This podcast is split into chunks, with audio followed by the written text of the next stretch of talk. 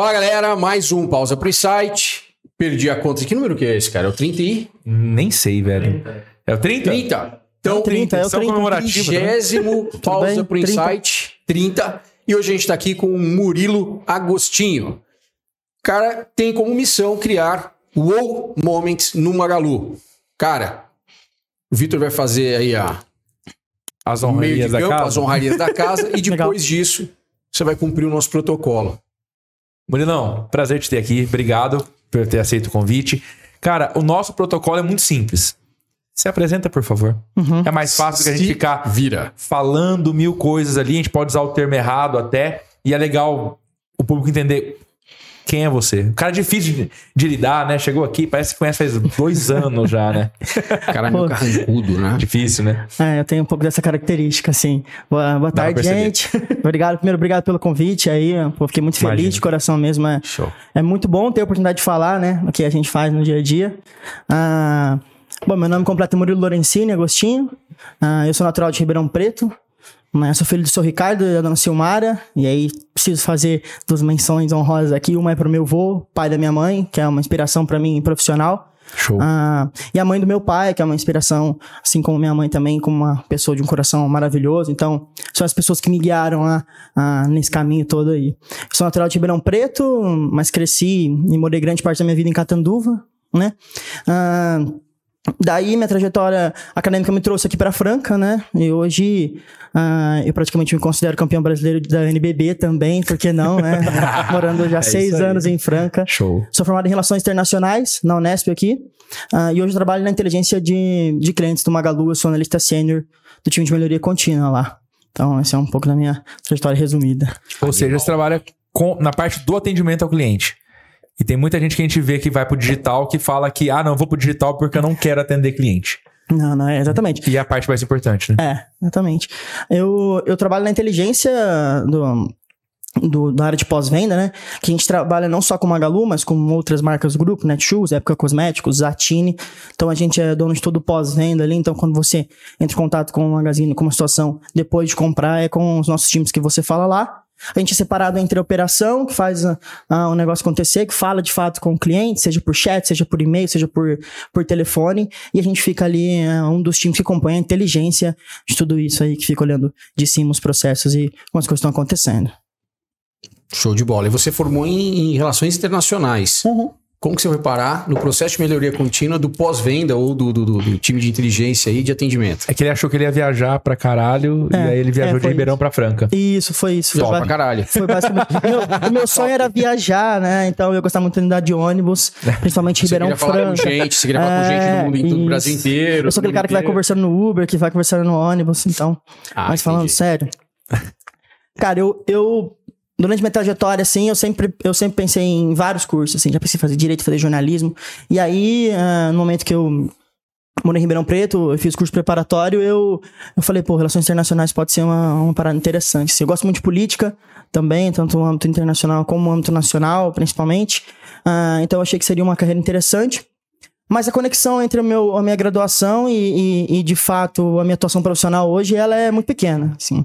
Ela dialoga em alguns momentos, quando a gente fala de processos, processos internacionais, tá, organizações, mas tirando isso, é, é, não tem uma conexão, con- uma conexão muito clara, né? Eu morando aqui em Franca estudando, é, tendo outros trabalhos, tive a oportunidade de entrar no, no Magalu, na época como, como temporário, a partir daí, participei de um Kaizen lá dentro, a- as vagas se abriram, eu prestei o processo e aí as coisas caminharam um pouco rápido. Eu fiquei 2020 analista júnior, 2021 analista pleno, 2022 analista sênior na inteligência de, de clientes ali no time de melhoria contínua. Então, essa aqui é a minha trajetória rápida. Quem é fora da curva é rápido, né? É, é outro ritmo, né? Pro cara que tá acostumado a, a começar, passar a vida inteira até chegar no nível sênior. Exato. Em três anos, o Mike Obrigado. chegou no nível sênior. Obrigado, Não, obrigado. MMA, quem, né? quem quer dar um jeito. Quem quer dar um jeito? Cara, me fala uma coisa. Você falou que você participou do Kaizen pra entrar no Magazine Luiza e hoje é um dos métodos que você aplica. O que, que é Kaizen? Como que a gente pode entender isso? E o principal, quem tá assistindo a gente no pausa, como que essa pessoa pode aplicar isso na empresa dele, sendo ele o dono da empresa ou que ele trabalha em alguma empresa? Legal. É, Bom, quando eu, quando eu entrei no, no, Maga- no Magalu como intermitente, né? Tra trabalhos temporários, ah, houve oportunidade, então eu já estava lá dentro. Já existia um time estruturado a nível nacional que aplicava e, e garantia o desenvolvimento da metodologia Lean lá dentro, que uma das coisas dentro do método Lean é o Kaizen, que é provavelmente um, um evento. Ah, e aí eu participei, fui, fui líder na época do, do projeto, me despertou muita atenção, assim, eu, eu achei o método extremamente funcional e que chegava em resultados de maneira até acelerada. Ah, o Kaizen, ele é nada mais ou menos do que um processo de aceleração, né? dá para fazer mais ou menos uma analogia ali com uma aceleração, aceleradora de startups, mas bem forçada assim a analogia, é onde a gente pega uma situação, um problema que a gente encontra e faz em duas semanas, como a gente pratica ah, lá no Magalu, ah, todo o diagnóstico, entender o problema, posicionar o cliente, posicionar a operação, fazer o 360 da marca, para numa segunda semana a gente resolver ah, o problema de fato, colocar a mão na massa, fazer as coisas acontecerem. Óbvio que a gente não resolve tudo em duas semanas, mas a gente já começa a acelerar esse processo de resolução de problema, de melhoria da experiência do cliente, de criar exatamente esse momento wow que vocês ah, citaram no começo. O que eu posso dizer para quem tem um pequeno, grande, médio negócio é que é importante você tirar um momento para pensar em melhoria contínua. Assim. Não achar que a melhoria contínua ou melhoria dos processos ou criar uma experiência impressionante para o cliente vai aparecer no dia a dia da gestão. Assim. Cara, gestão do dia a dia dos colaboradores é uma coisa totalmente diferente de você pensar no momento, parar, olhar para a estratégia, olhar para melhoria contínua. Então, assim, ah, o que eu posso dizer para as pessoas tirarem um momento para pensar nisso e uma das ferramentas dentro do Lean para você trazer para sua empresa é o Kaizen. É acelerar a resolução de um problema ou o mapeamento de, de algum processo, de, algum, de alguma experiência do cliente. Tá. É engraçado. E- desculpa, pode mandar. Não, não. É Tudo que bem, na, pode falar. na verdade. Vai ser um soco daqui a pouco aqui. A gente tá até educado. Não, desculpa, desculpa. desculpa. É, não, Quem vê bem, pensa, né? tá Um certo. mandando tomar no cu. Mas, na verdade, cara, eu fiz um MBA em gerenciamento de projetos pela FGV aqui. Depois eu fiz um pós-MBA nos Estados Unidos. E a principal diferença é que aqui a metodologia do GP ele era muito lenta. Uhum. E eu falava pros caras, cara, um projeto de design ou de marketing não dá tempo. Né? E é mais ou menos o que o Kaizen faz, né? Você traz para duas semanas uma resolução que poderia demorar um ano, um semestre, né? Então, eu vejo uma conexão muito grande com o método que eles pensam lá, Uhum. né? Que é um gerenciamento de projetos mais ágil, mais rápido. Por exemplo, dentro do gerenciamento de projetos, eu tenho gerenciamento de riscos. Certo. Cara, se eu for levantar cada risco que eu puder pensar para um projeto de marketing que demora uma semana, Sim. a gente gasta um ano levantando problemas que não vai dar tempo de executar. Modelo bem preditivo, Né? assim, eu acho né? que isso é muito o que trava o empresário brasileiro, às vezes, de ah, não, não, isso aqui é tudo teoria, eu não posso levar para prática. Na verdade, pode. Dá para ser ágil, dá para ser rápido e poder fazer funcionar. Então, e totalmente. eu acho que é exatamente esse o ponto, né? Você falou da, da questão de parar e pensar nisso, né? E, e óbvio, você faz isso hoje de um, talvez o maior varejista aí brasileiro. Isso se encaixa dentro das Exato. pequenas empresas? Eu consigo pegar uma pequena empresa e, e, e- e atuar com, com, com essa metodologia ali? Ou não, cara? Ou isso é só pro cara que é, que é de um determinado porte para cima? Não, cara, é, é para todo mundo, assim. Ah, uma das coisas que tem dentro do Lean é o PDCA, né? Que é nada mais ou menos do que um ciclo, que é um modelo, um alicerce para gestão do projeto, para gestão do que você for fazer. Que você planeja, faz, faz a check. checagem e olha para trás, e olha para o retrovisor. Ah, e o Kaizen tá em cima disso. O Kaizen tá em cima disso. Então, qualquer tipo de gerenciamento de projeto, você pode, qualquer tipo de situação que você encontre, você pode conectar ela dentro de um Kaizen. E aí, a gente tem situações em grande, médio e pequeno porte, né? Ah, o importante é entender ah, e respeitar o método, principalmente. Existem algum, alguns analistas que são mais rígidos em relação ao que aconteceu na Toyota, que é de onde surge o lindo chão de fábrica da Toyota. Tem uns que fazem uma análise um pouco mais abrangente, como eu faço, trazendo coisas de métodos ágeis, por exemplo, porque quando a gente olha para o Lean, não se tem um consenso se ele é um método ágil ou não. Né? É, mas quando a gente consegue reunir as duas, e eu considero também um método ágil, a gente consegue ter um, um projeto gerenciado dentro de um modelo de Kaizen, mas que bebe também de, de métodos ágeis. E, cara, isso você pode colocar em qualquer âmbito, em qualquer tamanho de empresa. Qualquer empresa faria isso e, e a vantagem está exatamente na questão do ganho produtivo. Ou seja, só respeitar o método, respeitar a metodologia, entender o que você está fazendo, isso Exato. roda. É. Melhoria, cara, melhoria contínua, é, ela é muito mais do que o método, né? Costumo dizer que 50% são as pessoas, 50% são os processos. Se você perde qualquer um desses dois, você já perde qualquer é, tipo de ciclo. É, já não, não dá para fazer o, o rolê acontecer. Então, é importante respeitar o método, mas é importante persistir. Sim, uma coisa que é muito comum em melhoria contínua, porque, cara, você tira as pessoas da zona de conforto. E é justamente isso. É, é você ir lá e mexer no galinheiro. Ah, então, é, essa situação tira a sua zona de conforto. Então, exige de quem está propondo a melhoria, de quem está propondo a mudança, seja muito resistente resistente e, e principalmente saiba vender também o que quer que seja alterado, né? Vender para a equipe. Vender para a equipe, né? vender para. É, que eu acho que é a maior dificuldade, né? É que exige uma mudança de cultura quando você uhum. aplica, né? Uhum. Sim, e, e, tem uma coisa também que é. Muitas empresas, quando estão crescendo, e falo isso por nós aqui, você está acompanhando comigo, é, é, no melhor mês de faturamento nosso da história, uhum. foi o mês de maior mudança de contratar pessoas, de demitir pessoas, de mudar é, é, é etapas do processo para poder manter. Uhum, né? Porque claro. muita gente chega no topo ali, no, entre aspas, no topo. Não, não que a gente chegou no topo, você tá, tá só no começo. Mas é, é, já é o maior e você fala assim: ah, tá tudo bem. Então deixa no ah. automático. E muita equipe consegue fazer isso. Ali, é né? muito fácil. Ah. Fala, não, não, tudo bem. É muito mais fácil. É muito Nossa, mais fácil é, manter. Aí chega alguém, cutuca ali e, ah. e vai, vai, fazer. Você vai ter que mudar de alguma forma. Sim. Né? E me fala uma coisa. Então, dentro da estrutura toda, vocês usam PDCA o tempo inteiro, o praticamente. Tempo inteiro, o tempo inteiro. Tanto, tanto do ponto de vista é, dos Kaizens, propriamente dito, de maneira contínua, quanto em outros projetos. Uh, eu não vou dizer que todo mundo ali uh, tem 100% de certeza que está usando PDCA, mas é tão cultural que você vai, faz, vai diagnosticar, fazer acontecer, checar, olhar para trás, ver o que deu certo e o que não deu. Uh, e fazer Acho que é até melhor quando é automático, né? Do que você ficar, é, não, é agora cultura, vamos né? fazer Aí o PDCA. É não, cara, é, tem que ser automático o negócio acontecer. Por isso que é cultural. É, e esse que eu acho que é o grande problema. A questão de trazer e respeitar a metodologia, se você tiver profissionais que consigam aplicar isso, que, que é o caso, é, é um bom caminho. Né? A questão é como lidar com isso dentro de uma equipe que precisa de mudança de cultura. Então, assim, eu pego uma, uma massa de trabalho que é de, de, de atendimento, de, seja de pós-venda ou atendimento de, de, de, de call center, né? Uhum. E essa galera precisa entender que existe por trás disso toda uma metodologia e que a gente tem alguns indicadores a serem seguidos, né?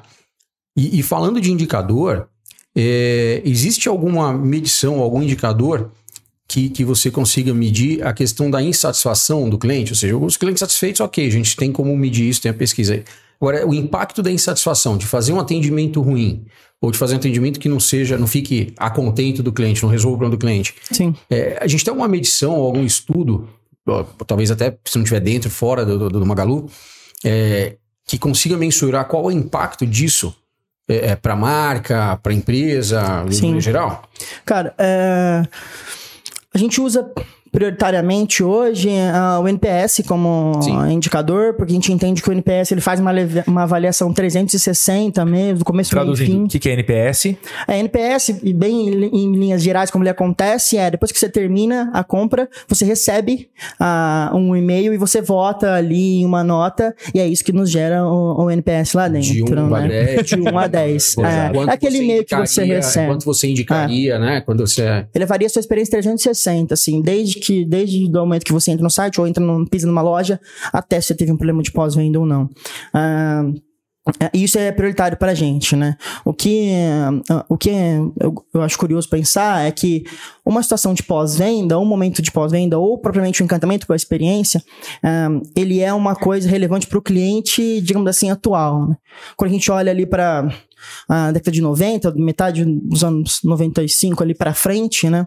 Uh, a gente chama de consumidor 1.0, né? Que era o cara que tinha tava começando a ganhar um poder de compra um, um pouco maior, pós-plano real ali, e ele não tinha uma preocupação muito grande com a experiência. Para ele era uma relação muito de um para um, cara. É, compra de um produto que seja bom, funcional. O produto chegou ok, tá tudo certo. Tá tudo certo, assim. E ele também sabia que se ele tivesse um problema de pós-venda, pô, cara, ia ser um problema, problemão a ser resolvido. Ser um puta do problema. É, porque assim, é como se as empresas tivessem com um baralho e falassem pra você, cara, eu tenho um valete aqui, eu vou embaralhar. Se eu tirar um valete, vou resolver. Se não, problema. A minha mãe tem uma geladeira com um detalhe. É, detalhe do lado. Ela até comprou uma geladeira, chegou com o detalhe do lado ali marcado. Ela falou: Eu vou deixar. Eu falei: Troca a geladeira. Não, eu vou deixar. Por quê?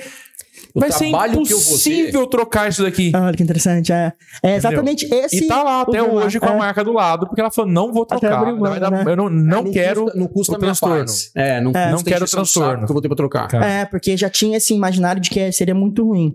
Ah, quando as telecomunicações começam a caminhar, principalmente serem barateadas, né? As pessoas começam a ter mais acesso, não como a gente está hoje, lógico, mas começam a ter mais acesso. ah, esse cliente começou a despertar o que a gente chama de consumidor 2.0. Ele começou a despertar, opa, eu acho que a experiência também tem um pouco de validade ali. Que era um cara que a partir dele era muito fiel à marca, ah, e ele também começou a exi- exigir algumas outras coisas, como por exemplo, antes um canal é, de telefone era o bastante, agora o canal de e-mail passa a ser também quase como básico, né? A partir daí, ah, as pessoas começam a usar mais redes sociais, que começa a semelhar um pouco mais do que a gente tem agora, mas no começo desse processo todo, né? é, esse cliente começou a ficar um cara mais ligado. Ele começou a ter acesso amplo à informação e ele passou a exigir que, o- que, o, que a empresa, que a marca se posicionasse. Aquela coisa de marca em cima do muro já começa a morrer. É, e aí, quando surgem, a gente sabe aquela questão de selo, sabe? De responsabilidade social, de empresas que não compram de fornecedores ah, que tem alguma prática ilegal, que é o cara que é o 3.0. Para chegar no cara 4.0, que é o que a gente tem agora, que é um cara extremamente imediatista, que é um cara que exige ter o poder de escolha, ter Informação na mão. informação na mão, ele tem que escolher qual canal ele quer. Se hoje eu quero ligar, amanhã eu quero falar pelo, pela minha rede social com a empresa, ele vai poder, Que é o Omnichannel, né? que é o Omnichannel, exatamente E ele quer falar de igual para igual com a marca. de igual para igual, tendo totais ah, opções de fazer isso como ele quer fazer. Além do imediatismo, né, que isso puxa debates em logística, como o próprio fulfillment, os prazos reduzidos, o last mile. E, e para nós ali do pós-venda, eu acho que isso se traduz muito em relação ao tempo médio de espera. Que, que a gente tem agora, recentemente tolerâncias muito pequenas. O cliente não pode ficar esperando. Ah, ah, Pra gente é uma experiência muito ruim isso. Então, hoje esse cara é extremamente imediatista, quer que as coisas acontecem. E quando você não faz isso acontecer, ah, ele troca de marca. Assim. Sim. Mas 70% dos clientes, quando tem uma experiência ruim, uma experiência ruim, já migram pro, pro concorrente. Sim. Então esse é o impacto negativo, né? Esse é o E- impacto. eu, eu tenho. Eu fui uma vez em Ribeirão, no. Sou de Ribeirão Preto também. Fui no, no restaurante, não vou falar o nome, né? Deveria falar, na verdade. Fui no Montana Grill. Pessoal do Montana Grill aí, Vai forte tomar no abraço aí. Faz o Pix, faz Forte o Pix. abraço por trás do, do muro, mas é o Ah, seguinte. não é fazer o Pix? Hã? Achei Não, que não Não, é o Pix. contrário. Não foi uma experiência boa? É o contrário, Pô, eu queria o. Pix de volta. É, cara, eu cheguei, Então faz o Pix. pedi um prato, 45 reais na época, 2005, 2006 ali, faz muito tempo, tava na, na faculdade. Cara, o prato, a foto do prato, três bifes enormes de picanha tal, não sei o quê. E lembro que chegou o prato, na boa, era uma almôndega aquilo lá, né? Eu falei pro cara, falei, cara, é isso aqui mesmo? Tá Ele certo, falou, é, pedido. Tá escrito lá que são 300 gramas de carne. Será quantos gramas que era? Eu falei, cara, eu não tenho uma balança pra medir a carne. Eu só olho pra foto e vejo um prato cheio de comida e olho isso aqui e penso que eu vou ter que comer alguma coisa depois. Esqueci minha balança em casa, né? É isso mesmo? É isso mesmo que você vai ter. Obrigado. Nunca mais. Troca. Nunca mais. E acho que cada vez mais é que eu. Cara, não vou aceitar isso. E a rede toda. Nunca Lógico. mais comi em nenhum restaurante da rede. E não tem que aceitar mesmo. Né? E acho que se a gente fizesse isso mais vezes, talvez doutrinaria as empresas a fazerem isso com a gente. A tomar isso como verdade. Ó, eu achei que é mais whisky, viu? Oi, Nossa, isso aí foi. Tá vendo? Ele deu uma olhadinha ali e falou: Meu Deus do céu. Obrigado, viu? Obrigado. A Obrigado. P já vai resolver. Mas eu acho que é muito disso, cara. Tipo Não assim, deixa o menino se abastecer. olha. Wesley, tá cortar não, viu? Pode deixar, tá de boa. Chegou a pegar a tremedeira que me deu aí? Começou a acabar, né? Pô, apareceu especial Parece da minha avó Fernanda aí, vai tá acabar o É, de pressão, né? Vai ficar sem Alguém me ajuda aqui, pelo amor de Deus. Ah, beleza, o Wesley não cortou não, tá certo, deixa rolar. Rolar. Cara, eu acho que o grande lance, tipo assim, a gente não aceitar isso acontecer. Aham. E eu vejo cada vez mais, só que tem um problema também, porque às vezes a marca, às vezes, no meu caso, às vezes foi aquele cara daquele restaurante que quis fazer aquilo. Mas Né? é, esse que é o ponto, velho. É- esse é um perfil do consumidor 4.0. Ah, Quem não, quem deixava passar batido era aquele consumidor mais pra trás, do passado, 1.0, 2.0, 3.0 pra frente, acho que já faz isso. A gente já não aceita mais. Né? É, eu acho que todo mundo tem uma experiência pra contar ruim de algum lugar que nunca mais voltou. né? E, e pode Sim. ser por causa de comida, por causa de abastecimento. Isso acontece. A Mas- gente tem informação na mão e agora a gente tem mais do que isso, né? Porque eu falo a gente porque todo mundo aqui é consumidor, né? Sim, claro. Então, é, é cada vez que a gente tem não só a, a- a informação, mas como as opções.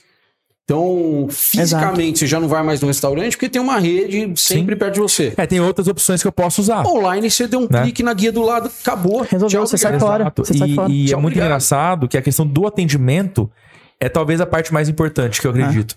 A gente sempre pensa assim, é, vo- voltando ao restaurante, né, que é um, que é um exemplo muito óbvio. Cara, você vai no restaurante e é mal atendido. Uhum. Pediu um parmegiana, vem estrogonofe. Você troca. Se você for bem atendido, De prato ou de restaurante?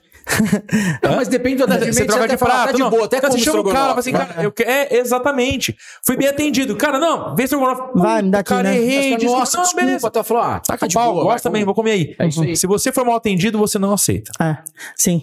Você não aceita. Tem o peso até maior, às vezes. E é né? engraçado, Sim. porque É o atendimento do que propriamente produto. Isso, a diferença do consumidor 1.0, né? Que pra ele é o produto. Agora a gente tá no momento de experiência. Experiência. a minha mãe foi viajar agora, ela falou: Ah, filho, tô pensando em ir pra Portugal. Eu falei, vá. Uhum. Vá porque você vai ser muito bem Obrigado. tratada e você vai adorar comida, mas principalmente o tratamento. Uhum. E você percebe que tem pessoas escolhendo pra onde elas vão viajar pelo atendimento que vai ter. É.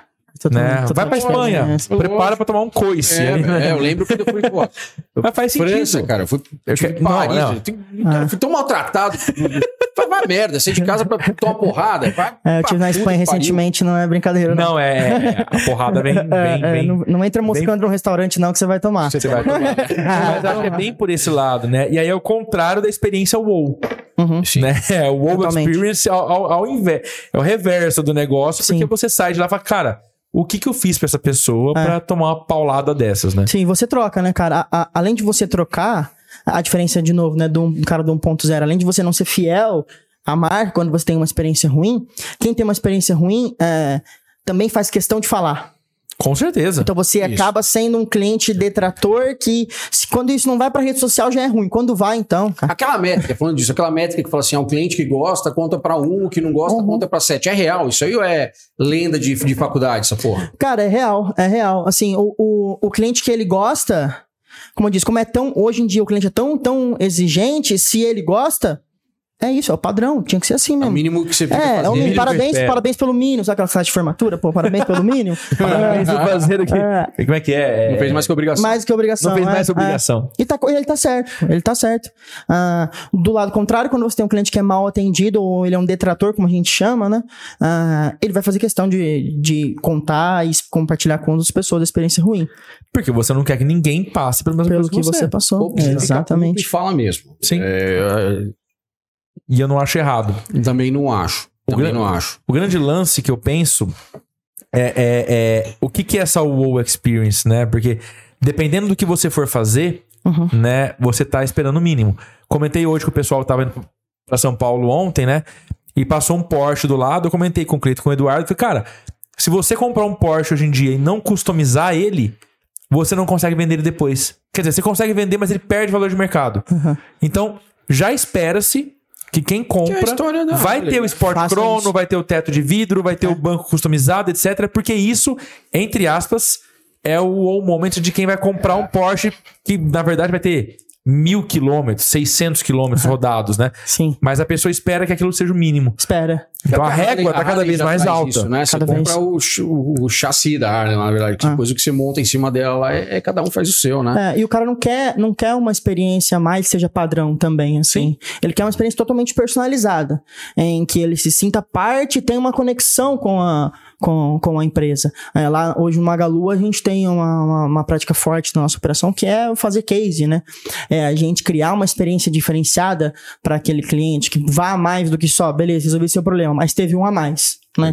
Que seja se conectar com o cliente, por exemplo, na Netshoes, a gente faz alguma conexão, manda algum presente, alguma coisa relacionada ao clube do, do cara que comprou lá. Então, você cria um envolvimento que exatamente esse É envolvimento é, é mais que esperar e que gera a fidelização do cliente. Que é isso que a gente quer. A gente quer que o cliente faça compras recorrentes no nosso Super App, no Magalu, no Netshoes, todas as É, empresas do uma, grupo. uma coisa que eu senti de grande mudança nos últimos tempos foi a questão da entrega.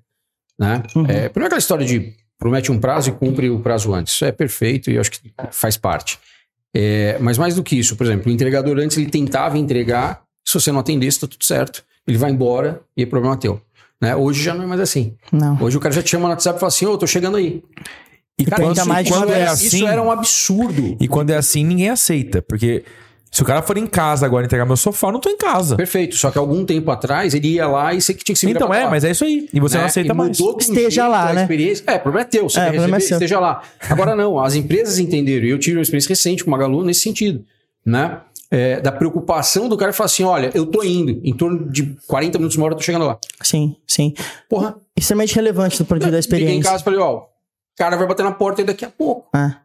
Né? E tudo certo, receberam e deu tudo certo. Ele chamou O cara- Wilson, trabalha na Magalu, vai entregar tal coisa. É, ele chamou e falou, ó, tô chegando lá e tal.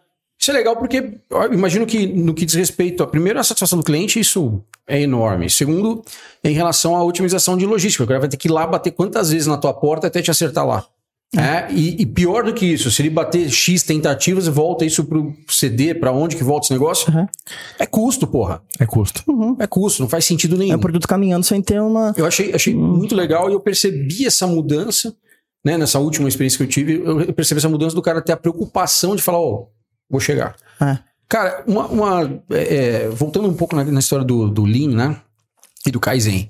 É, o Kaizen ele classifica os. os é, como que chama? Os aplicadores, os analistas, os consultores, como que é o nome Quem do. tá compondo o time ali, é, você é, diz? não, não, os, os especia- é, as Ah, pessoas que aplicam o Kaizen. os têm uma- KPOs. Os KPOs. É isso. E aí é, é, você tem uma, uma segmentação lá. Tem o Green Belt, Isso, isso. o White Belt, ou seja, tem as faixas lá. Isso. É, como que funciona isso? Por exemplo, se alguém aqui estiver assistindo a gente aqui do Pause, tiver interesse em buscar uma formação ou aprender sobre isso, cara. É uma Legal. formação é, é, de difícil acesso, é de fácil acesso? Qual é o processo para o cara chegar num, não sei qual que é o topo, é Black Belt, topo? É, Black Belt, é. Cara, ah, em relação a- ao KPO, por exemplo, o, minha, ah, o meu cargo oficial é analista Lean, né? Porque eu não só tô dentro de Kaizens o tempo todo, eu também atuo em diversos outros projetos. É, mas quando eu tô dentro de um Kaizen, eu sou um KPO. Que é o cara que cuida da garantia que o método vai ser cumprido e de que nós estamos seguindo no, no caminho certo. Exato, exato. É um, um, entre muitas aspas aqui, um Scrum Master ali que garante que a parada vai acontecer É. como ela deve acontecer nas caixinhas que ela tem que acontecer. Legal. Tá? Então, é, dentro de um projeto Kaizen, a gente trabalha com líder e co-líder, que são os caras que puxam de fato o, o projeto, junto com o KPO, que garante a, a metodologia, que é como eu atuo hoje, e o time, né? Tentando montar sempre um time multidisciplinar que sinta a dor do que a gente está falando para poder contribuir, trazendo pessoas de dados para ter uma cultura data-driven muito forte, né? Porque o Kaizen é isso, né? Você fazer um diagnóstico forte para ter o tiro certeiro dentro da, É do que problema. está acontecendo de, De, fato. É. E usar, ah, entender que o tempo é um recurso. Não dá pra você pegar um problema e resolver tudo, cara. Então vamos atirar no que tá doendo mais, no que tá tendo maior volumetria, no que, tá, no que o cliente sente mais. Lá a gente sempre pensa na experiência do cliente, prioritariamente, sempre, sempre em qualquer tipo de discussão, mas também na experiência do nosso agente lá, o cara que tá sentado na PA atendendo, fazendo a parada acontecer. É, em relação à formação, a gente tem hum, exatamente assim. Algum- alguns lugares praticam White Belt, que é a primeira certificação, Yellow, Green e, e o Black Belt, né? Ah, eu sei que os, os preços de cursos profissionalizantes ou cursos assim de alto nível são, são, são caros e eu também acho que essa formação não é uma formação barata, tá? Pensando aqui fora, ah, por exemplo, no Magalu a gente tem a formação Yellow Belt para todos os colaboradores e a formação Green Belt para quem faz o curso. Tem uma série de especificidades para você conseguir se formar. Tá. Mas ela tá muito voltada ao Lean Manufacturing também, que é o Lean que acontece no chão da fábrica, é o Lean que acontece no centro de distribuição, que é o que acontecia na- no sistema Toyota de produção, que é quando surgiu, né? Ah, Que, que são, são operações mais mecanizadas, né? É, que é a questão da linha da produção, Sim. ganhar tempo em cada ciclo. E aí você adapta isso para atendimento, é, foda sensacional. No, né? no, no, no Lean Office, né? Porque ele pega uma coisa que não é linha de produção. É, não é. E não é. mexe muito mais com gente do que com máquina, né? Então, assim, você traçar isso dentro de uma linha de produção, ajustar as máquinas para elas fazerem isso, embora tenha as pessoas que estão envolvidas, é uma coisa. Faz isso dentro de uma porra do escritório. Cara, a grande Faz isso no diferença- No, no, call center. Puta que É pariu. difícil. velho. A grande diferença é que no Lean Manufacturing você vai até a linha, você olha e você vê o desperdício. Você tá olhando o cara, vou dar um exemplo bem simples, tá? O cara fazendo uma movimentação desnecessária porque acabou a fita de embalar as caixas, ele ia andando buscar outra e voltar andando pra colocar. Isso tá vendo. Desperdício. No Lean Office, senta atrás de um operador lá, vê o que você entende, o que ele tá fazendo. tá na cabeça dele, ou tá no, no relatório dos processos, entendeu? Então, essa, pra mim, é a maior diferença, assim, você identificar o desperdício e atuar nele. Por isso que a primeira semana de Kaizen é tão importante, assim. Cara, é dar um passo pra trás para dar dois pra frente. É você fazer um diagnóstico preciso e direto e completo pra depois você, você atuar, você ir direto no ponto. Show, show. E é pelo que tem, tem um case que eu gosto muito, que é, que é, na verdade uma história que eu gosto muito, que é a história do, do avião da guerra lá, que os caras estão fazendo uma avaliação. Você já ouviu essa história? Eles fazem uma avaliação de como melhorar o, Ah, do lugar dos a tiros? fuzilagem dos aviões. Ah, isso é foda. Cara, é né? muito foda. Então, os caras começam a fazer um estudo lá, juntam uma galera e começam a fazer um estudo para entender assim, onde a gente precisa reforçar o, o cockpit do avião para que eles não caiam, né? Então, os caras começam a estudar os, os aviões que estão lá no- na pista e enxergam onde eles foram mais atingidos. Né? Então, você faz um mapa lá, você enxerga um monte de tiro em lugares e tal, daí os caras, ah, então vamos melhorar isso aqui. Daí um dos caras, sei lá quem lá, olha e fala assim: não, velho, vocês estão indo no caminho errado. É, se esses estão aqui tomaram essa porrada de tiro, tá tudo certo. Que eles voltaram. Eles voltaram. Ah. Pensa nos que não voltaram onde que acertou.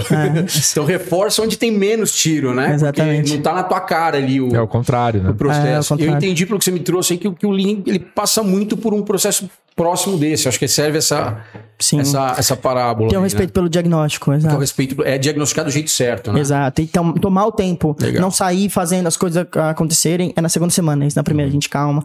Por isso que eu falo muito pros times lá, cara, cabeça de problema na primeira semana, assim. Porque é natural você falar do problema e já falar, não, porque a gente poderia, não, não, não, não, a gente não poderia fazer nada, calma. Qual que é o problema primeiro? Vamos entender isso aqui antes de fazer qualquer coisa. E vamos entender se isso aqui é o problema central. Entender se é isso que a gente tem que atuar. Porque as pessoas têm memória recente, é natural. Então você pergunta pro atendente, cara, o que você mais atendeu ah, nesse, nessa semana? Ele vai falar o que ele lembra perto, ou o que que você mais atende geralmente, o que você mais atende? Ele vai falar o que ele atendeu naquela semana. Não, quando você olha os números já não bate. Então é ter esse cuidado, sabe? Assim, como, com, claro, respeitando a opinião das pessoas. Eu tô lá no Magalu faz, faz três anos só, assim, cara. Tô tirando as pessoas do conforto do, do, do local ali, né? De muito tempo atrás, que já tem um conceito, que já conhecem muito mais que eu também, mas a gente tem essa missão de, de fazer as coisas acontecerem, melhorar o processo. Lá, né? A galera adora, aliás. Deve um- adorar você. Adoro um abraço. Pessoal do Magalu aí, todo mundo, Luiz Resolve de Franca. Se quiser mandar uma bomba pra cá, eu mando endereço depois. É. Galera deve adorar Todo ele. meu time, um beijo. Um beijo, time. Mas é engraçado, porque quanto mais tempo você gasta no planejamento, menos tempo você gasta na ação. Totalmente. Porque você já vai agir no ponto certo, né? É, muitas vezes é, é- não dá pra englobar todos os detalhes. Então é o que você falou, foca. Sim. Foca no que mais interessa. Cara, me fala uma coisa. De- conta pra gente, vai, uma, uma experiência WoW que vocês criaram lá, vai. Uma experiência boa que a compra- gente criou. é uma, uma que chega rápido na cabeça, assim. Cara, a, a gente tem, a gente, como eu falei, a gente tem muito case, né? Ah, então a gente geralmente pega ah, cases de situações em que o cliente teve um problema e era uma coisa, por exemplo, uma coisa é você pedir, cara, uma caneca e a caneca atrasar. Outra coisa é você vai nascer seu filho, você compra um berço, você compra alguma coisa de primeira necessidade e a parada não chega por alguma situação. Aconteceu Ah. isso já. É, a gente já, já pegou alguma, algumas situações em que era prioritário para o cliente receber naquela data e ele não recebeu.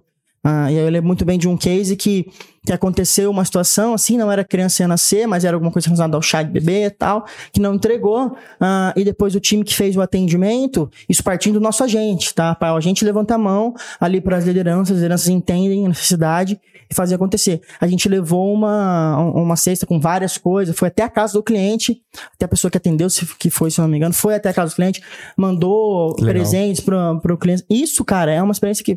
pô, quando você espera que vai chegar uma coisa nunca dessa. mais. Nunca mais. Não, é, isso fideliza de fato. Então foi, foi uma experiência é, que ficou marcado pra mim recentemente, assim. E a- além de alguns conceitos que a gente usa, como por exemplo o First Call Resolution, que é, cara, você ligar uma vez, você entrar em contato, ligar, né? Você entrar em contato uma vez e ser resolvido. Você não precisa ficar ligando. Você já fez a, a, a conexão. Hoje, segundo o reporte da, da Zendesk, né? A Zendesk é um CRM, Sim. é, 2022, ah, cara, 90% dos clientes dizem que se eles tiverem ah, a possibilidade de escolher o canal e ter o canal que ele mais gosta ali para ele utilizar e ele não precisar ficar repetindo, Sabe aquela? Eu vou estar te transferindo? E Sabe aquela famosa? falar de falar novo. de novo? Confirma seus dados. Que sei o isso, quê, né? Qual é o número do pedido? Nossa. CPF. Cara, Nossa, isso foi é até muito piada você falando isso aqui. isso não acontece, né, Mas não eu já acontece lá. Mas passei Você anda diversas umas vezes. Você É. arrepia com coisa esquisita. O velho. cara. E, assim, e às eu tô, no- eu tô no vezes, meu, tá na minha fantasia profissional aqui, pô. eu tô- passando por um momento agora, eu comprei um carro. Aham. E aí, assim, durante toda a venda do carro, vendedor, pessoal da loja, assim, cara, atendimento top, excelente, sem questionamento, tudo perfeito. Consegui buscar o carro sem pagar 100% do carro, o que é uma coisa muito rara de acontecer, mas eu falei, cara, Tirar o carro, você disse? não caí. É, é, n- não era zero, era seminovo, mas eu tinha um um valor pra terminar de pagar o carro. Ele liberou eu buscar o carro antes, foi sensacional. Na hora de transferir o carro, o que aconteceu? Carro no nome da empresa, ninguém me perguntou pra onde mandar o documento de transferência. Mandaram pro endereço antigo da nossa empresa. Aham. Simplesmente ninguém o avisou. Depois de um tempo, eu cobrei o cara. Falei, cara, cadê o documento de transferência? Não, já mandei, já chegou aí. Não, não chegou. Quem recebeu? Mandei pra esse endereço. Falei, cara, não, não, não entendi. Em nenhum O momento. tempo velho. inteiro teve contato comigo na hora de finalizar o processo, com chave de Na hora de ouro, bater pro gol. pra resolver. Cara, pelo amor de Deus, resultado. Demorei mais de 60 dias pra transferir o carro a uma Multa. multa Lógico. no carro. Uma multa que eu vou. Que, eu não, né? Que eles vão ter que pagar. Olha o transtorno Sim. pra transferir o carro. E não consegue transferir o carro agora. Por quê? Porque o endereço que puseram no documento de muito, transferência eu é o muito. antigo. velho. Eu sinto muito. A partir de hoje, Pessoal de casa, se puder aplaudir também aí, por gentileza. Pode aí, galera. Aí. Foi show. Foi Cara, show, daqui maravilhoso. Uou, 15 uou, né? Aí Uou, passei de novo o cartão CNPJ, contrato social. Daqui 15 dias vai ter que resolver. Tipo assim, eu não preciso do documento de transferência pra andar com o carro, mas você concorda que. Ô, É fechar a pasta, né? Resolvido. Problema era resolvido. só ter falado. Só Cara, tirar me fala uma coisa. Demanda na É, minha só frente, passar né? pra direita Parar ali no Kanban ali, né? Pra onde é melhor mandar?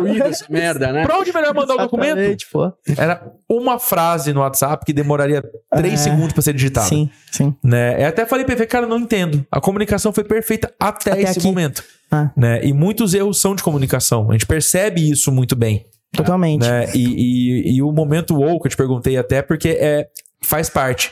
A gente tem um cliente em comum, eu, Jean, é uma ótica, Uhum. e teve uma pessoa que comprou os óculos de Batatais, se não me engano. Eu tava indo pra Ribeirão, né, visitar minha família numa sexta-feira, e essa pessoa comprou o óculos e falou, os óculos e falou: Eu vou usar no final de semana. Não ia chegar no final de semana. Uhum. Aí esse cliente entrou em contato comigo, deixou a sacolinha com quatro óculos aqui, e eu fui de carro, passei lá, toquei a campainha, entreguei numa sexta-feira, sete e meia da noite. Falei, olha, tá aqui. A moça falou, vocês entregam sempre assim? Eu falei, não, mas se entregar sempre assim, tinha falido já. Mas, Entrega sempre assim? Não, graças a Deus. Não vou Graças comprar a mais. Deus, não faz Sete e meia da né? noite, uma sexta-feira, você vir me assombrar aqui. Pelo amor de Deus, eu Não, espero que Na feliz. minha Espero casa, que nem seja abri a prático. porta pra você ver, sete e meia da noite numa sexta-feira. sai daqui arrombado. Vem me assombrar, foi foda. Sete e meia da noite, tocando, parecia o Vitor na porta. O que? Sexta? Sexta-feira? À Sexta-feira. noite, cara, não. Sextou, papai. Sextou. foi um momento Estou com o óculos na mão. É, eu queria Mas fazer um... Surpreende o cliente pra caramba. Surpreende, né? cara. É, e eu, ia, eu vou puxar um gancho aqui, né, pra falar de um patrocinador nosso, pra depois também te perguntar uma coisa. Boa. Tá? A gente tem um patrocinador no Master do Pausa pro Insight chamado Iroba. Iroba é a melhor plataforma de e-commerce do Brasil. Ela, por, a partir de 120 reais por mês, você consegue montar a sua loja virtual. E acabou que, nesses últimos dois anos, veio como uma puta referência para as pessoas poderem, talvez, ter uma segunda renda ou poder empreender sem precisar gastar rios de dinheiro com as configurações de loja, que a gente sabe que antigamente a pessoa que me procurou gastou 15 mil reais pra montar uma loja. Pra quê? Né? Então a Iroba é iroba.com.br você pode acessar, conheça os planos da Iroba, entenda se funciona ou não pra você, mas saiba que é muito fácil, muito intuitivo. E uma coisa muito massa que eu vou puxar essa pergunta pra você é que a Iroba tem agora o Live Commerce. Eu achei sensacional quando eu vi essa ferramenta funcionar, que fica o atendente de um lado, o cliente do outro ali pelo celular, e o atendente co- começa o atendimento como se fosse uma loja física. Uhum. Ah, o que, que você quer? Não, cara, queria um calçado preto. Você calça o quê? 42? Espera aí, ó. Ó, tem esse, esse, esse. Já abre o carrinho do lado e já faz a compra do, do cliente. Legal. E a gente fala, além do Omnichannel, cada vez mais o live commerce pode se tornar uma opção para o online, porque tem pessoas que simplesmente não conseguem gostar de comprar online. Totalmente, é a personalização, né? Já viu isso acontecer, cara? Cara, totalmente. Ho- Hoje o cliente ele quer que a, que a parada seja personalizada.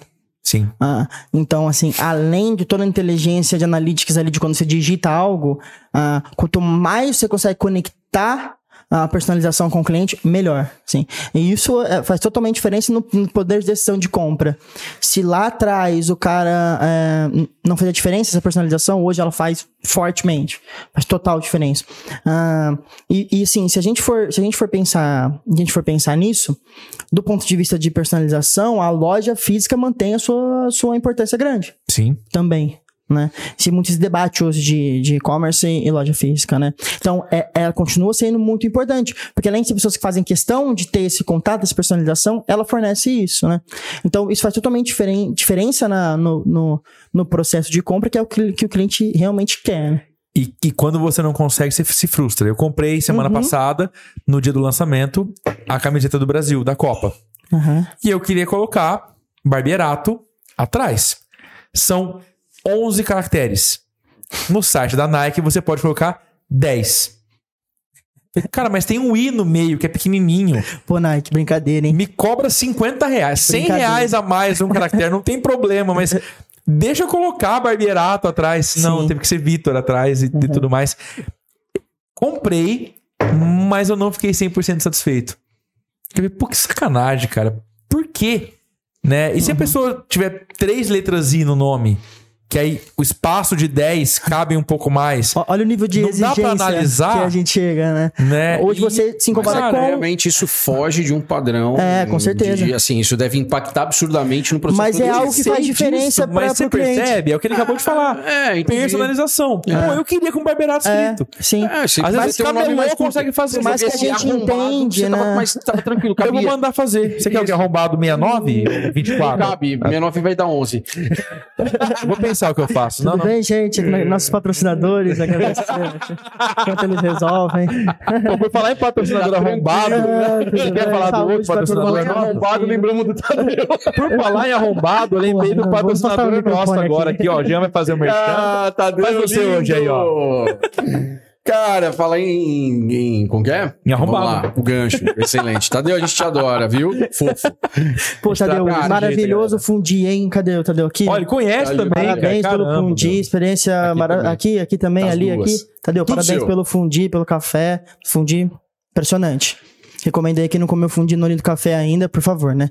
Pô, tá moscando aí em casa, né? Vai lá comer o, o fundi, por favor. Bom, não precisa nem fazer Bom, o tá merchan. feito já, tá feito merchan, merchan. pronto. Resolvido o problema. Só te dar então o brinde que Tadeu mandou pra você. Pô, Tadeu, não sabia. Ó, como de hábito, então, Tadeu sempre com a gente, né? O pessoal do Lindo Café sempre com a gente, é, acreditando no projeto do Pós Open Insight e também, como de costume, mandando aí um brinde, um mimo pra você. Obrigado, É. pô, obrigado. A gente já sabe que curte, né? Não só café especial, quanto o Lindo. Obrigado, valeu, Manda valeu. Olinto. Pessoal, se você quiser ter os produtos da Olinto Café para poder tomar o café na sua casa, o café especial da Olinto, é só acessar loja.olintocafé.com.br. E se você também quiser conhecer, viver a experiência do café, conhecer a fazenda desde o grão até a xícara, você entra em olintocafé.com.br e você consegue ter ali uma experiência completa, entender o que é o café especial. Olha, tá pirando ali, ó. Pô, mas é sacanagem. Manda só pro convidado, cara. Lógico, lógico. Obrigado, Ô, Café. Vou fazer uma requisição formal. Wesley, depois você faz pra mim aquele corte, tá? Só dessa parte, por favor. Tadeu, também quero sua rosquinha, tá bom, meu anjo? Queremos. Queremos. Mas faz pa- é, eu acho que é muito legal. É, é, ele pratica muito essa ideia de você não ir lá comprar o café que a gente tava falando agora. Você não toma um café. É a experiência completa de você ir, Exatamente. ter um papo legal, um ambiente gostoso, tomar um café, Não se entender o só que é o produto, processo. né? Totalmente. Cada vez mais eu tenho visto empresas que pensam desse jeito. É isso aí, Tadeu e Bruna. Valeu. Tamo junto. E o Murilão adorou a rosquinha do Tadeu. É isso? Até arrepiou. Parabéns pela rosquinha, Tadeu. Muito. Quer dizer, eu não comi ainda, né? Vou comer, Tadeu. Aí eu falo, eu comento lá nas redes sociais, o Lindo Café. Todo mundo segue o Lindo Café nas redes sociais aí e comenta sobre a rosquinha do, do Tadeu. Que delícia. Animal, cara. Cara, é... que dica que você poderia dar para uma pessoa que está ingressando no mercado de trabalho agora e, e pretende trabalhar nessa parte de gestão de processos, de, de organização interna de empresas e, e liderança de times, assim? Uhum. Cara, Apesar de ser um cara novo, você tá num, num cargo de liderança ali e cada vez mais a gente vê pessoas mais novas atuando nisso, né? Uhum. Ah, o, o que eu, eu acho que é uma dica valiosa é que quando a gente fala de Lean, quando a gente fala de, ah, de, de qualquer metodologia, vem muito na cabeça rapidamente a questão de processo. Processo, processo, processo, processo. Ah, eu acho que a gente tem que começar a olhar forte, começar não, né? A gente já olha, mas o profissional ter essa, essa coisa na cabeça de que, cara, se você não tem as pessoas, não adianta nada. Nada, nada, nada. Você pode ter o BPMN, o mapeamento de fluxo mais maravilhoso aqui, ó, na parede. Se você não tem as pessoas confiando, acreditando naquilo e comprando, não adianta nada. Então, acho que o profissional hoje de, de Kaizen, principalmente um KPO que tá atuando, tem que tomar cuidado com as pessoas, com respeito que você tem que ter com gente que tá sentado naquela cadeira, às vezes mais de 10 anos. Sim, um cara que tá ali, que já viu de tudo, já passou por alto, por baixo da empresa, já viu processo bom, processo ruim. Então, ter é, muito esse cuidado. E tentar, além de cuidar com as pessoas, tentar é, tirar o zoom um pouco dos momentos que você está vivendo dentro dos processos. É olhar o 360, às vezes a gente tem um pouco de dificuldade disso. É você olhar de cima e por um, momento você ter uma visão tática da parada, você vê a coisa no chão mesmo, que talvez seja mais importante ainda do que a visão estratégica. É você vivenciar, você ir até o Gemba, como a gente chama, né? Você tá perto do que tá acontecendo. Por exemplo, se você vai estudar uma entrega atrasada, a melhor maneira de você começar a fazer isso é você fazendo um pedido e ele atrasando. Você tá vivendo como, como cliente aquilo. E também olhar de cima em alguns momentos, tirar o zoom de que você tá fazendo e ter um 360 para olhar uma visão estratégica. É, porque isso faz muita diferença, ter esses dois tipos de visão em um mesmo projeto, assim. Não ser o cara que só é bom no tático, mas o cara que também pensa no estratégico e principalmente convence as pessoas No operacional. ah, no operacional, de que o processo ele funciona e que ele tem que ser alterado. Em todos os níveis. Perfeito. Quer falar? Não? Não? Não quero mais falar. É, é, é muito engraçado porque muitas vezes você não você tem que estar na prática. Uhum. Tem uma empresa chamada Zappos, que é a maior e-commerce de calçados do mundo, americana. Tem um livro sensacional, chama, chama Satisfação Garantida, que foi escrito pelo ex-diretor da empresa, onde ele conta. Ex-diretor? Ou ex-diretor ou ele foi entrevistado para poder ser escrito esse livro, tá? Chama Satisfação Ga- Garantida. E é muito bacana porque eles contam como que é o processo das Apos. Todo mundo que é contratado, todo mundo, de faxineiro a diretor da empresa, passa o primeiro mês no atendimento. Tem que atender o cliente para poder entender que é tipo assim, todas as decisões, desde o chão limpo, para que a pessoa não escorregue, não atra não caia uma caixa, quebre o produto, alguma coisa assim, Aham. até as decisões mais estratégicas da empresa, todas passem de acordo com o cliente. E eles têm casos lá, eles também geram cases, é sensacional. Legal. Por exemplo, da pessoa que ligou um dia e falou: Cara, eu quero uma pizza. Tô ligando um e-commerce de calçados, mas eu quero uma pizza. Por quê? Eu só lembro de cabeça, tô num orelhão, na época, né? Orelhão, te- telefone público. Eu só lembro de cabeça o telefone de vocês. Não tenho o telefone da pizzaria e eu queria uma pizza. A- o atendente falou só uma coisa: me dá seu nome, teu CPF, teu CPF, teu, teu, teu número de registro Aham. e o endereço. Chegou uma pizza no Que endereço da disparar essa pessoa. pizza pra você. Ah, E essa pessoa recebeu a pizza no hotel dela. E com certeza. Aí eles monitoraram essa pessoa e essa pessoa mensalmente fazia pedidos com eles. É recompra, ela volta a então, comprar. é. Eu acho que É é, isso, né? né? Você É. custa muito caro ter o cliente a primeira vez. E custa muito barato ter ele várias vezes, né? Perfeito. Custa muito mais caro trazer ele de volta. Ah, não, trazer ele de volta É. é- ho- hoje, em dia, é quase impossível, né? Fica bem caro. É muito mais Às vezes você tem que mudar o nome da sua Então, empresa, como a gente já talvez, viu é um rebrand, acontecer. É, fazer um rebrand, né? Rola um rebrand aí pra tentar empresa, mascarar que você é a mesma pessoa de Muito antes, foda, né? Muito foda. né? Bom, acho que é isso, cara. A gente passa rápido pra caramba, né? Quando, quando o assunto rende dessa forma. É, O nosso objetivo é trazer pra galera que assiste a gente é, sempre um conteúdo que, que gere ou que acrescente alguma coisa na jornada deles do dia a dia. Né? Uhum. Lembrando que a grande maioria deles são é, pessoas que têm aí, ou que estão começando a empreender, ou que já têm seus empreendimentos, mas dentro de uma.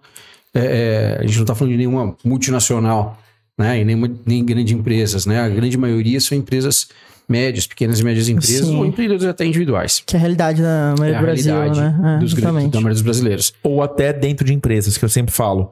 Ou Que tem como você empreender dentro da empresa. Sempre. Em três anos chegar a sênior, em, em cinco anos chegar a diretoria, tem como fazer. Uhum. Isso, pra mim, na minha Sempre opinião, é tem. empreender. É, não, empreender é isso, né? Você não precisa ter o seu negócio para ser empreendedor. Eu sempre Exato. falo isso. Né? Você pode ser empreendedor onde você estiver. É, a forma de fazer, a forma de olhar, né? 15 anos de ser empreendedor dentro de uma escola. Você pode ter 90 anos Ah. de ser empreendedor onde você estiver. Assim como você colocar uma lente, né? Como eu digo, linha é você colocar uma lente e você olhar as coisas de maneira diferente. Acho que empreender também é, é- é isso. É É isso. colocar a lente do empreendedorismo É e olhar de de maneira diferente, parada, com É um certeza. estado de espírito. Né? Então, e eu acho que a gente conseguiu, mais uma vez, né, é, cumprir com o nosso objetivo. Trazer um conteúdo foda, um cara que manja demais, né? E mais uma vez também fica essa sensação de que a gente podia ficar aqui mais algumas horas Uhum. falando. Mas é meu papel falar que tá, tá chegando no final. É, suas redes sociais, ah, aonde te encontrar, o Wesley vai colocar o link pra gente na tela. né? Mas se você quiser dar uma reforçada, falar. Quem quiser falar mais sobre isso, trocar uma ideia com você. É, Qual o melhor você canal? Ah, é, é, vamos ver, não hein? me enche o saco ou Tá. você fica à vontade. Qual o de melhor canal não te encontrar? Ah, agora, é, o melhor canal pra você conversar comigo é o LinkedIn. Boa. Esperavam por essa ou, ou não? Acho que se você. Esperava. Se esperava? Se você esperava. É, esperava. pode procurar no LinkedIn, é Murilo Lorenzini Agostinho, meu nome completo. É, lá você vai me achar, pode procurar por analista Magalu, que também com certeza você acha. Ah, e se você quiser falar uma coisa que é não sobre o trabalho, você pode me encontrar no Instagram com Muca Lorenzini, que é o meu apelido da faculdade. É, mas me procura no LinkedIn, que vai ser mais rápido a resposta, com certeza. Olha isso, hein? A, a resposta do LinkedIn é mais rápida, tá vendo? É, é. Você É, vê isso só. é foco, né? A gente fala muito aqui na agência sobre, sobre você usar a- a- o canal de comunicação correto. Uhum. Né? A gente tem clientes que usam o Instagram para poder colocar foto estática e texto, quando o Instagram hoje é uma rede social de vídeo. Totalmente. E, usam, o- e não usam o LinkedIn, que é onde você deveria colocar a foto estática e o texto. Aham. Adequar o né? assunto você tá Adequar o falando, né? assunto a- é, ao E o seu formato. público. O que seu público quer naquele lugar? Então, se eu quero falar de trabalho, eu vou pro LinkedIn. Exato. Se eu quero falar de vida pessoal, eu vou lá pro Ah, Insta e vou ver uma pessoa totalmente diferente. Totalmente. Né? E As no seu- são totalmente diferentes. No seu Closed Friends ali do Insta, mais ainda diferente. Aliás, um acho- abraço pro meu Close Friends do Insta aí. Galera que fortalece, comenta. Close Eu não vou Friends nem falar, fortalecendo. É. Não posso dizer, o conteúdo exatamente aqui, mas um abraço pra galera. Bom, no Only- OnlyFans ainda não tem, né? não, ainda não, Tá, ainda não. entendi. Mas fiquem de olho no Instagram lá que. Vai ser legal esse aí, imagina. que terror. Bom, mas, Que medo cara, é, exceto a zoeira, cara, obrigado, obrigado mesmo por ter vindo pra cá. Acho que é, é bacana as pessoas entenderem. Eu acho que a parte mais legal da- de todo o nosso papo é dá pra ser técnico, extremamente técnico, extremamente coeso, de uma forma muito leve. Com certeza. Acho que é isso que vai trazer para as empresas o que as empresas buscam hoje em dia. Já deu daquela zoeira toda do cara mandar, o outro abaixar a Não precisa cabeça. ficar de terno todo momento também. Não né? é necessário. Exato. Né? Acho que isso é muito bacana e a gente queria, né, para finalizar, que você falasse alguma coisa pro nosso público que às vezes fala assim, cara, como é que eu consigo chegar ali? Eu sei que eu te perguntei durante a entrevista, a gente te perguntou, mas a mensagem final para contextualizar aí e a gente encerrar. Legal. Ah, eu acho que eu, eu sigo falando que eu já, eu já citei aqui, que é você, ponto de vista de processo, ponto de vista pessoal também, é você tentar entender o momento da sua empresa tirando o zoom. Então, você tentar ver a situação que você está vivendo, que muitas vezes é, é algo, pessoas com realidades totalmente diferentes, né? Da minha, eu que tive toda a oportunidade do mundo, é, minha família, ah, que me proporcionou é, tudo do bom e do melhor, né? Mas eu acho que a gente tem que sempre olhar a parada de cima, é tirar o zoom, é olhar de cima, é entender de um ponto de vista não só de curto prazo, mas a longo prazo também, assim. Cara, às vezes os caminhos profissionais não são tão simples assim, né? Não é só você ter força de vontade, não é só você ficar consumindo algum, algum conteúdo de coach lá, assim, é uma série de outros fatores que, que fazem a diferença. Então eu acho que sempre a gente tem que olhar de cima a situação, pensar curto, médio e longo prazo prazo e acreditar no, que você é, assim, sabe? No seu, no seu propósito, no que, você quer, no que você quer chegar, assim. As coisas parecem muito grandes às vezes, mas você pensando em curto, médio e longo prazo, você quebrando isso, assim, quando a gente quebra projetos complexos, acho que pode trazer é, benefício para muita gente, para muita empresa também. Acho que essa, essa mensagem foi bom aqui no oferecimento de Olinto Café. Que. Sensacional. Galera, Figura, né, velho? obrigado por acompanhar mais um episódio e fica atento aos próximos pausas pro. Valeu, galera. Valeu. Valeu.